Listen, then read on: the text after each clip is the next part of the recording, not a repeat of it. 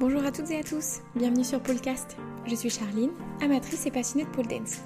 Je vous retrouve aujourd'hui pour un épisode sur la pole silk et sur la sangle de pole ou le strap de pole. Et pour ça, j'ai la chance de pouvoir échanger avec Galad. J'ai pu découvrir Galad à la Cigale à Paris lors des championnats de France de pole et j'ai adoré son style et son univers. Je vous recommande vraiment d'aller voir sa page pour vous imprégner de toute sa créativité.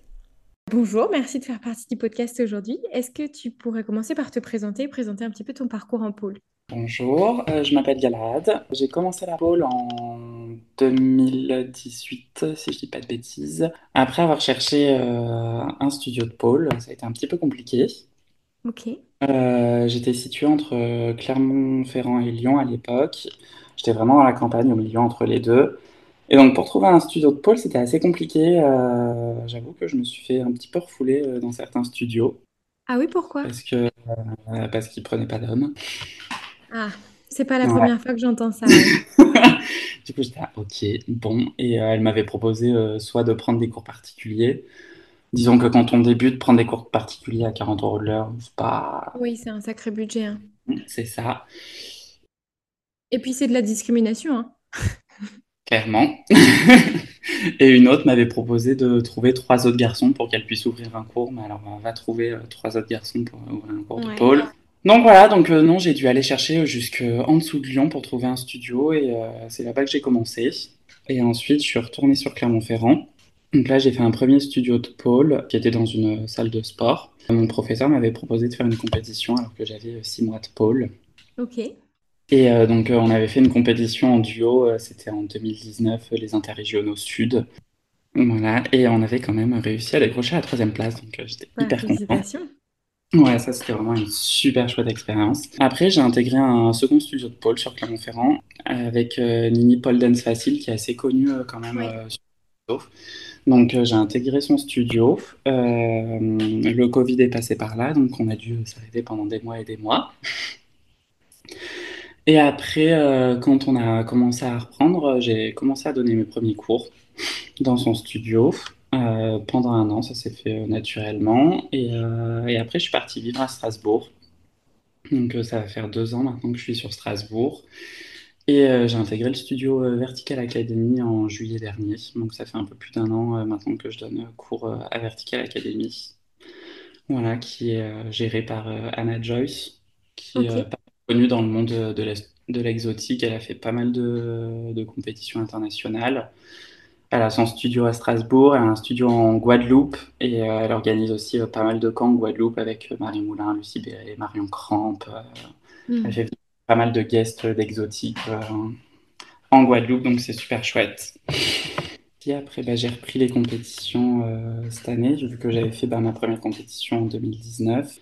Ça a été compliqué avec le Covid de continuer les compétitions. C'est vrai que je m'étais pas trop remis dedans et c'est cette année en fait c'est un peu grâce au, studio où je suis actuellement. En fait, je me suis euh, relancé un petit peu des objectifs, des challenges et euh, je me suis lancé euh, à nouveau avec les interrégionaux, donc Nord-Est, qui était à Nancy en avril, où du coup je suis arrivé premier, sélection au championnat de France et, et voilà. Et maintenant les mondiaux. les mondiaux. En plein dans la préparation. Ouais, je suis en pleine préparation euh, des mondiaux et aussi d'Exotique Génération euh, en novembre à Nice. Ok, super. Et tu donnes toujours cours de pôle? Ouais, euh, donc là depuis septembre, en fait, c'est devenu mon activité principale, la pole dance. Je vis que. avant, j'avais un autre métier à côté. J'ai arrêté pour vraiment me lancer à fond dedans. Et donc, depuis septembre, je donne 16 heures de cours au studio, dont le cours de pôle tissu, tout à fait. Et est-ce que tu pourrais me décrire un peu ce que c'est que la pôle tissu? Euh, alors, ça s'appelle euh, pôle silk ou pôle tissu. En fait, les deux, sont possibles. Euh, c'est un peu un mélange, enfin, c'est un peu, c'est clairement un mélange de, des deux disciplines, donc du tissu aérien et de la pole dance. En fait, le tissu va être accroché à la barre. Donc, on peut vraiment jouer avec les deux agrès. En fait, ça nous permet vraiment d'explorer d'explorer encore plus de figures euh, qu'on va pouvoir voir en, en, tissu et en pôle qu'on ne peut pas voir avec un seul des deux agrès. Donc je trouve que c'est une discipline en fait qui va vraiment euh, chercher plutôt le côté euh, des figures graphiques. Du coup, je trouve ça assez intéressant euh, de pouvoir explorer un peu euh, toutes ces nouvelles figures qui vont être euh, plutôt euh, visuelles euh, et assez artistiques. Donc je trouve ça très intéressant. C'est encore d'autres mouvements dans l'espace, quoi. Tu prends un peu plus de recul par rapport à ta pôle, non? Tu prends plus de recul et tu as aussi une nouvelle approche en fait parce que tu as ton matériau dur avec la, barre et tu as aussi ton matériau souple avec le tissu. Donc en fait, il faut que tu jongles avec les deux Ou euh, à un côté, il va falloir que tu tires plus pour euh, tirer ton, ton tissu et avoir euh, ton tissu tendu pour pouvoir pousser dessus et garder ta barre avec ton accroche habituelle. Donc, au début, ça perturbe un peu les élèves euh, de pouvoir euh, réadapter un petit peu la force Mm. qu'on mettre dans les deux agrès. Donc, euh, c'est intéressant. Et les tissus comme ça, ça se fixe sur toutes les barres ou est-ce qu'il faut avoir un podium ou... Ça se fixe sur toutes les barres. Moi, je sais que j'en ai, j'en ai un sur mon podium AGM.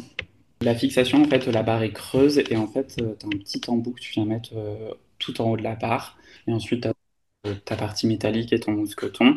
Sur les euh, barres euh, de studio, euh, en général, euh, tu peux ajouter des extensions et en fait, tu as un petit trou pour, euh, pour ajouter tes extensions.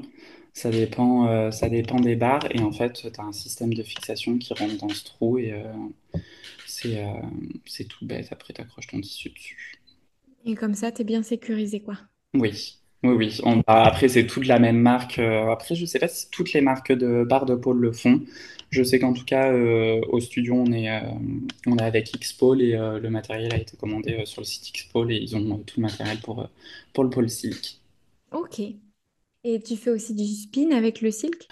Principalement, en fait, je vais pas faire spécialement de statique avec, avec la pôle silk. Je pense pas que ce soit vraiment l'effet recherché parce que euh, tu vas vraiment évoluer en fait autour de la barre et avec ton tissu. Donc, euh, c'est plus. euh, je sais pas comment expliquer. C'est plus dans une recherche d'avoir la, la vitesse par la force centrifuge pour euh, pouvoir créer de l'espace, non? Pas forcément de vitesse, mais étant donné, ouais, en fait, vu qu'avec ton tissu, tu vas trop pousser de la barre, si tu as un statique, ça va être plus compliqué. Hmm. Alors qu'avec ton spinning, justement, comme tu le disais, tu es emmené par, euh, par la force centrifuge et justement, en fait, ça va te permettre de tenir plus facilement tes figures euh, quand tu vas tourner plutôt qu'en statique. D'accord. Et je crois que tu as aussi déjà essayé la pole strap. Je sais pas si on dit ça comme ça. Euh, alors si, ça se dit Paul Strap ou même Paul Sangle aussi. Et ça, c'est encore plus simple parce qu'en fait, euh, elle se fixe euh, vraiment à n'importe quelle barre, à n'importe quel diamètre. Euh, tu as un revêtement un peu en simili, enfin qui va vraiment euh, adhérer à la barre. Ouais. Tu, tu fais un nœud et au bout, tu as, ta sangle. Et là, tu peux le travailler en statique. Mais pareil, en fait, ça va être la même chose. Tu vas quand même chercher à t'éloigner de la barre avec ta sangle. Donc, ce sera plus facile euh, avec, euh, avec du spinning. Euh, je dirais que la pole sangle ou pole strap, tu vas plus rechercher là un petit peu de performance physique. Tu vois, je trouve ça hyper bon pour, pour le renfort, toutes ces choses.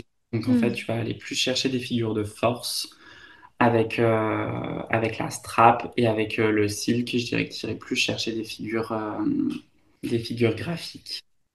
Et est-ce que tu penses que les deux sont accessibles euh, dès les niveaux débutants ou est-ce qu'il faut quand même avoir un certain renforcement et une certaine maîtrise du spin et des de figures plus complexes? Alors, pole silk, euh, je dirais à partir du niveau débutant. Parce qu'en fait, euh, tu peux faire un nœud en bas de ton tissu et tu as tout de suite un support. En fait, tu es beaucoup plus à l'aise Hmm. et tu peux même travailler beaucoup plus facilement tes inversions en fait. Parce que euh, tu peux tenir la barre plus le tissu, tu as le tissu qui te passe dans le dos. Et donc en fait, tu vas avoir beaucoup plus de facilité à travailler tes inversions avec, euh, avec les deux. Donc euh, le, ouais, le silk, je dirais vraiment à partir du niveau débutant sans problème.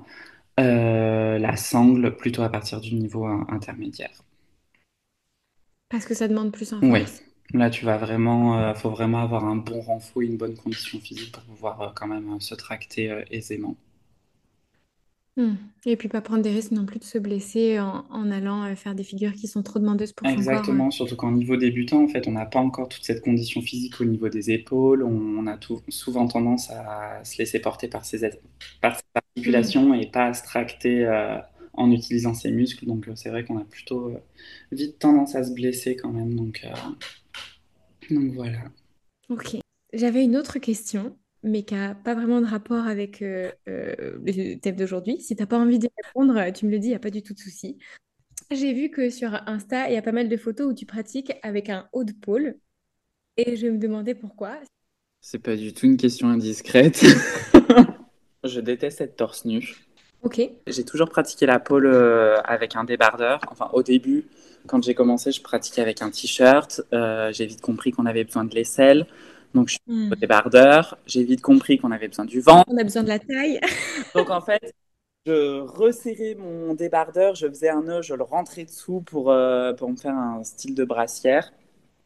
Et, euh, et au final, oui, je me suis dit au bout d'un moment, en fait, euh, parce que au final, mon nœud finissait toujours par se défaire de mon, de mon débardeur, donc euh, c'était hyper chiant. Et, euh, et donc, oui, en fait, j'ai fini par passer aux brassières. Après, j'ai aussi euh, les deux tétons percés. Ah, Et je reconnais que quand je me cogne sur la barre avec les tétons, je queen un peu. même tu risques d'abîmer ta barre comme ça, donc euh, t'es mieux d'avoir euh, la brassière qui te protège et qui la protège.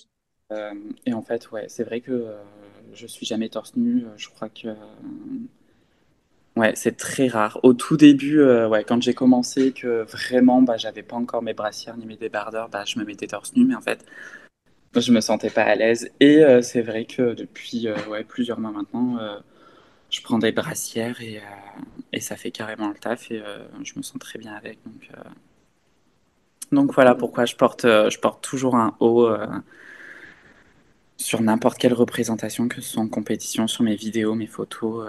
ouais, c'est vrai que maintenant, euh, brassière. Ok. Et ça me fait penser à une autre question. Euh, moi, j'ai encore jamais pratiqué de tissu, mais j'ai cru comprendre qu'il fallait être plus habillé que quand on fait de la pôle parce que le tissu peut brûler un petit peu la peau. Mais du coup, quand tu associes les deux pour faire de la pôle silk, est-ce qu'il faut se couvrir un peu plus pour euh, certaines accroches ou Euh, ça brûle? non, euh, on utilisera quand même plutôt la base euh, de la pôle pour le pôle silk. Donc en fait, il faudra quand même que tu sois dévêtu euh, parce que bah, rien que pour faire un push-up, en fait, tu vas utiliser ta barre pour faire un push-up. Donc automatiquement, il faudra que tu aies les jambes dévêtues. Après, euh, on n'aura pas toute cette pratique euh, de euh, qu'on va avoir dans le tissu aérien. Donc en fait, on a quand même beaucoup moins de, de brûlures en pôle silk que, que en tissu aérien tout seul. D'accord. Bon, on a fait le tour de toutes les questions que moi j'avais. Est-ce qu'il y a d'autres sujets que tu voulais qu'on aborde ou d'autres points euh, sur lesquels tu veux qu'on revienne? Non, je pense que c'est bon. Ok, bah c'est nickel pour moi aussi alors. Merci encore d'avoir participé. Voilà, c'est tout pour l'épisode d'aujourd'hui. J'espère qu'il vous a plu. Si vous avez une question, une remarque ou que vous souhaitez participer à un prochain épisode, vous pouvez me contacter via Facebook, Instagram ou par mail. Toutes les informations sont dans la description de cet épisode. Belle journée à vous